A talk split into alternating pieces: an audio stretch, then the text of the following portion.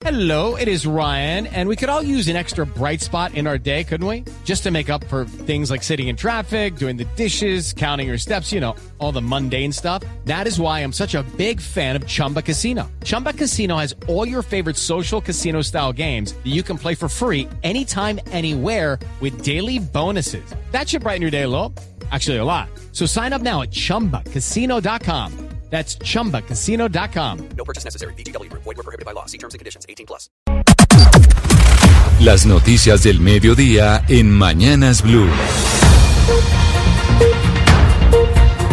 Son las 12 del día en punto. Les damos la bienvenida a quienes se conectan con nosotros a esta hora para actualizarse con las noticias de Colombia y el mundo a través de Blue Radio.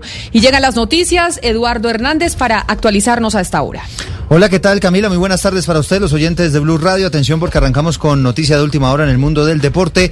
La Conmebol acaba de ratificar las fechas para el inicio de las eliminatorias al Mundial de Qatar. Sebastián Vargas. Eduardo Oyentes, tras reunión virtual entre la Confederación Suramericana de Fútbol y el presidente de la FIFA, el suizo Jan Infantino, se ha ratificado el inicio de las eliminatorias a la Copa Mundo de Qatar 2022 para el mes de octubre, entre el 8 y 13 exactamente son las fechas de la disputa de las dos primeras jornadas. Asimismo, eh, se ha anticipado la posibilidad para que la FIFA se comprometa a que los clubes europeos presten a los jugadores para esos compromisos. A eso ha llegado el arreglo entre FIFA y la Colmebol. También eh, tenemos que decir que luego de la ratificación de estas fechas, Colombia jugará entonces la primera jornada el 8 o 9 de octubre en Barranquilla ante Venezuela y el 13 en el Estadio Nacional de Santiago ante Chile, el equipo que dirige el colombiano Reinaldo Rueda. Gracias, Sebastián. Y precisamente a propósito, en Barranquilla habrá una subasta para que alguna empresa reconocida compre el nombre del Estadio Metropolitano, que a su vez es la casa de la Selección Colombia. Eso nos lo explica Ingel de la Rosa. ¿Cómo así? ¿A quién, le, quién quieren que compre el nombre del Estadio Metropolitano en Barranquilla? El distrito de Barranquilla abrió un proceso de postulación para una subasta que otorgará los derechos de denominación comercial del estadio metropolitano. Como los grandes estadios del mundo, el Coloso de la Ciudadela llevará ahora el nombre comercial de una marca nacional o internacional, lo que trazará el inicio de un gran proyecto de modernización para el estadio, apoyado con recursos de un inversionista privado. De esta manera, el escenario deportivo ganará la posibilidad de obtener ingresos adicionales que permitan su reinversión y desarrollo, así como expandir su reconocimiento de la mano de una marca, mientras que la empresa inversora, por su parte, ganará exposición en un lugar con amplia repercusión mediática. Y lamentablemente no son buenas las noticias de orden público este mediodía. Hay dos atentados contra el oleoducto Caño Limón Coveñas que se registraron en las últimas horas en el departamento de Arauca. Aunque por ahora no hay derrames, se activó un plan de contingencia para verificar la gravedad de los daños. Mayren González. Son dos los atentados contra el oleoducto Caño Limón Coveñas que se registraron en las últimas horas en el departamento de Arauca. El primer evento se presentó en un tramo del tubo ubicado en la vereda La Pava, esto es zona rural del municipio de Saravena, mientras que el segundo ataque contra esta infraestructura se presentó en la vereda La Pesquera, esto es en el municipio de Arauquita.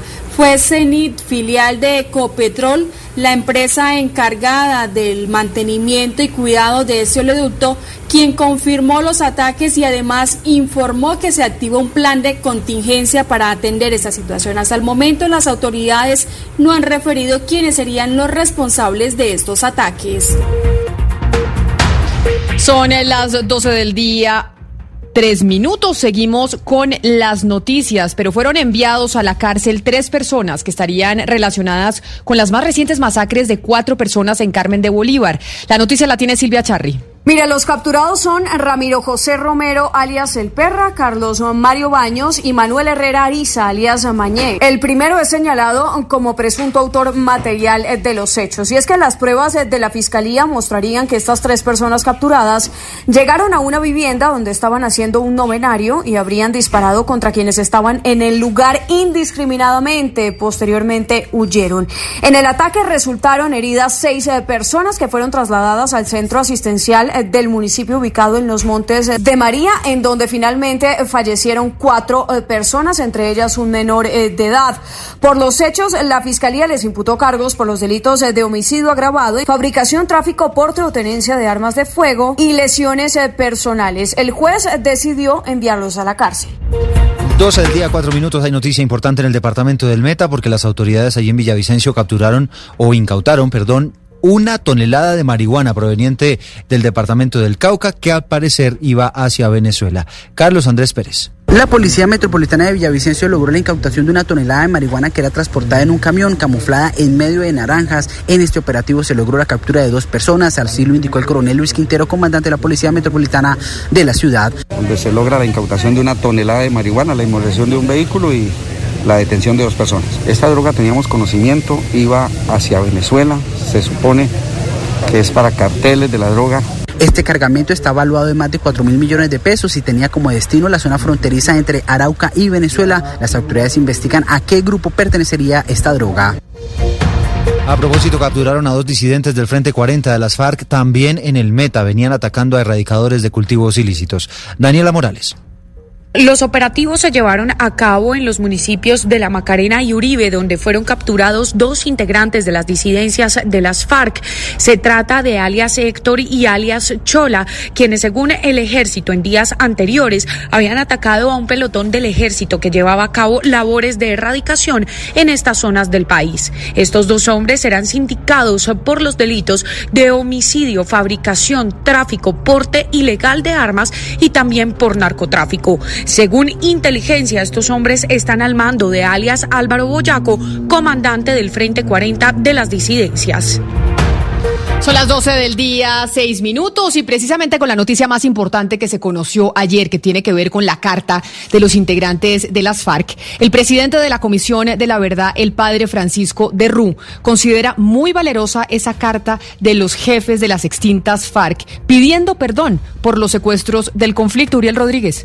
Después de la carta pública que emitió el partido FARC el día de ayer pidiendo perdón sobre los secuestros cometidos cuando estaban en armas, el presidente de la Comisión de la Verdad, Francisco de Rú, escribió un mensaje y dice lo siguiente, la FARC en paz piden perdón público a todos los secuestrados y sus familias por haberles sometido al infierno, arrebatándoles libertad y dignidad. Entre otros de los mensajes dice que han dado un paso que se esperaba hacia la paz basada en la verdad, un paso en la sinceridad que todos debemos acoger y rodear en un momento en que reciben el ataque de quienes no les creen y de quienes les echan en cara que vengan a decir la verdad solo ahora. 12 del día, 7 minutos. En el Huila cayó una red que utilizaba mulas para el envío de cocaína y base de coca hacia el exterior. Silvia Lorena Artunduaga. La policía, en coordinación con la Fiscalía, logró desarticular una red dedicada al tráfico de estupefacientes, integrada por 13 personas, quienes contactaban transportadores para llevar la droga a ciudades como Bogotá, Cali, Medellín, Neiva y Florencia, y contactaban mujeres atractivas para el transporte de la sustancia a países como Chile, Ecuador y Guatemala. Coronel Harold Mauricio Barrera, comandante de la policía del Huila. El estupefaciente era adquirido en el puerto Caicedo Putumayo y transportado en vehículos de carga y automóviles particulares bajo la modalidad de caleta. Llegaban a la ciudad de Pitalito y allí integrantes de la banda la enviaban hasta distintos puntos de distribución. De igual forma, eran contratadas mujeres atractivas para el transporte de la sustancia a países como Chile, Ecuador o Guatemala. Los 13 capturados deberán responder por los delitos de concierto para delinquir y tráfico, fabricación o porte de estupefacientes. Gracias, Silvia Lorena. Seguimos con las noticias del mediodía aquí en Blue Radio a las 12 del día, 8 minutos. Y más de 280 cilindros de gas propano fueron hurtados por hombres armados en el Tarra, al norte de Santander. Cristian Santiago.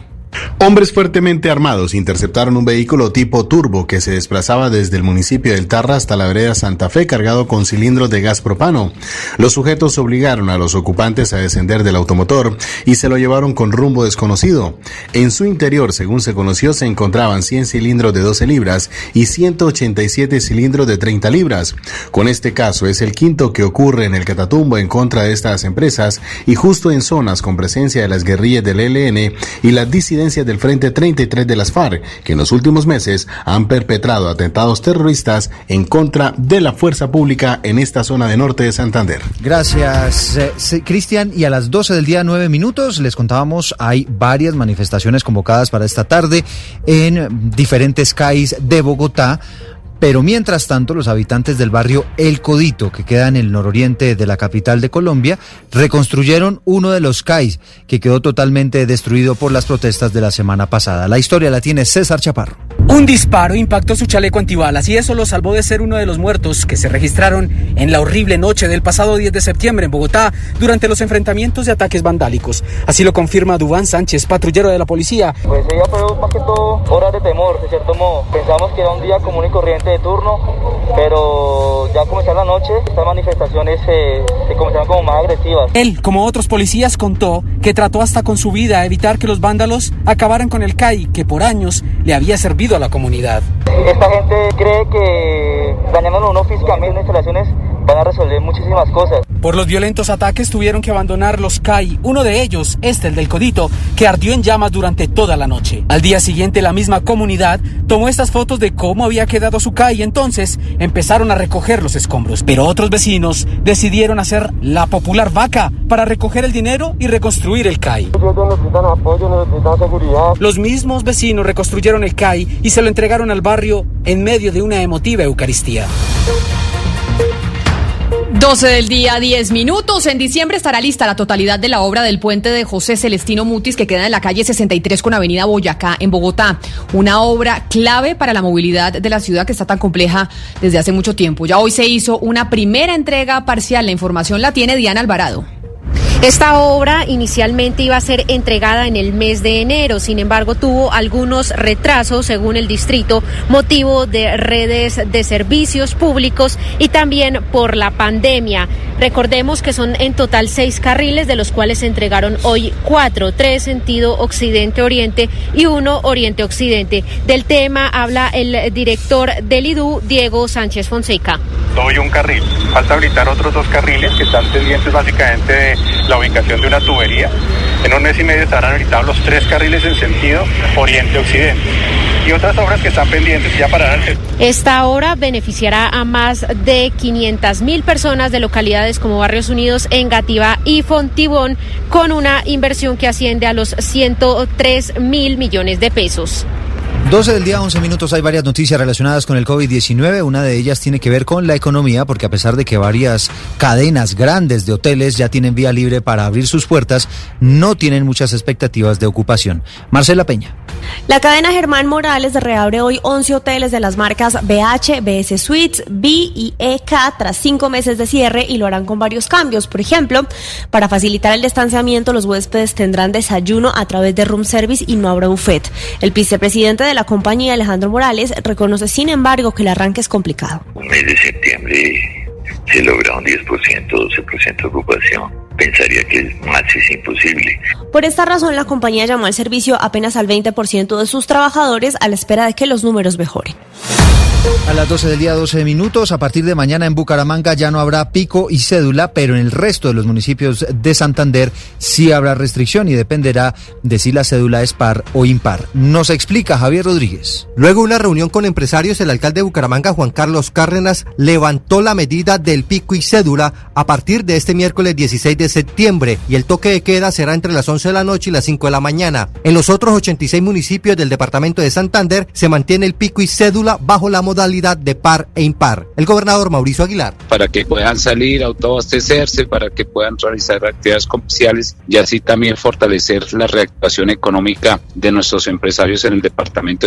Por recomendación del Comité Epidemiológico del COVID-19, se mantiene la alerta roja hospitalaria en Santander. La noticia internacional. Y en noticias internacionales, científicos de la Universidad de Pittsburgh encontraron un anticuerpo minúsculo que podría neutralizar el COVID-19. Por lo menos una esperanza, Ricardo Espinosa. Se trata de un componente de anticuerpo que es 10 veces más pequeño que un anticuerpo de tamaño completo y se ha utilizado para construir un fármaco conocido como el AB8 para su uso potencial como terapéutico y profiláctico contra este coronavirus, según explica la universidad. El pequeño tamaño, ha explicado la misma fuente, no solo aumenta el potencial de difusión en los tejidos para neutralizar mejor el virus, sino que también permite administrar el fármaco por vías alternativas, incluyendo la inhalación. Es importante destacar que no se une a las células humanas es una buena señal así de que no tendrá efectos secundarios negativos en las personas. El AB8 fue evaluado junto con científicos de la Universidad de Carolina del Norte en Chapel Hill y la rama médica de la Universidad de Texas en Galveston, así como la Universidad de Columbia Británica. y no solo tiene potencial como terapia para el COVID-19, sino que también podría usarse para evitar que las personas contraigan infecciones por el virus, afirma el coautor del estudio, el doctor John Mellors, jefe de la División de Enfermedades Infecciosas de la Universidad de Pittsburgh. Ricardo Espinosa, Blue Radio. Y la noticia también se centra en Estados Unidos, exactamente en Washington, en la Casa Blanca, porque esta hora se firma un pacto de paz histórico. Eh, Israel firma un acuerdo con Bahrein y con Emiratos Árabes Unidos, un acuerdo además que pone al presidente Donald Trump como un artífice de la paz en Medio Oriente. No se había conocido un tratado de paz tan importante como el que se está firmando en este momento en Washington desde que Israel firmó tratados o encuentros de paz con Egipto y Jordania en 1979 y en 1994 respectivamente.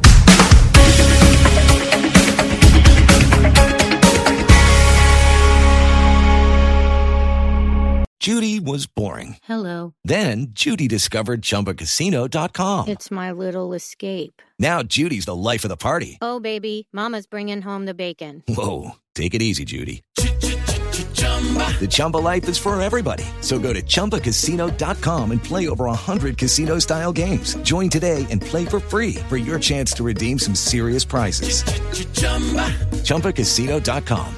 No purchase necessary. Void where prohibited by law. 18 plus terms and conditions apply. See website for details.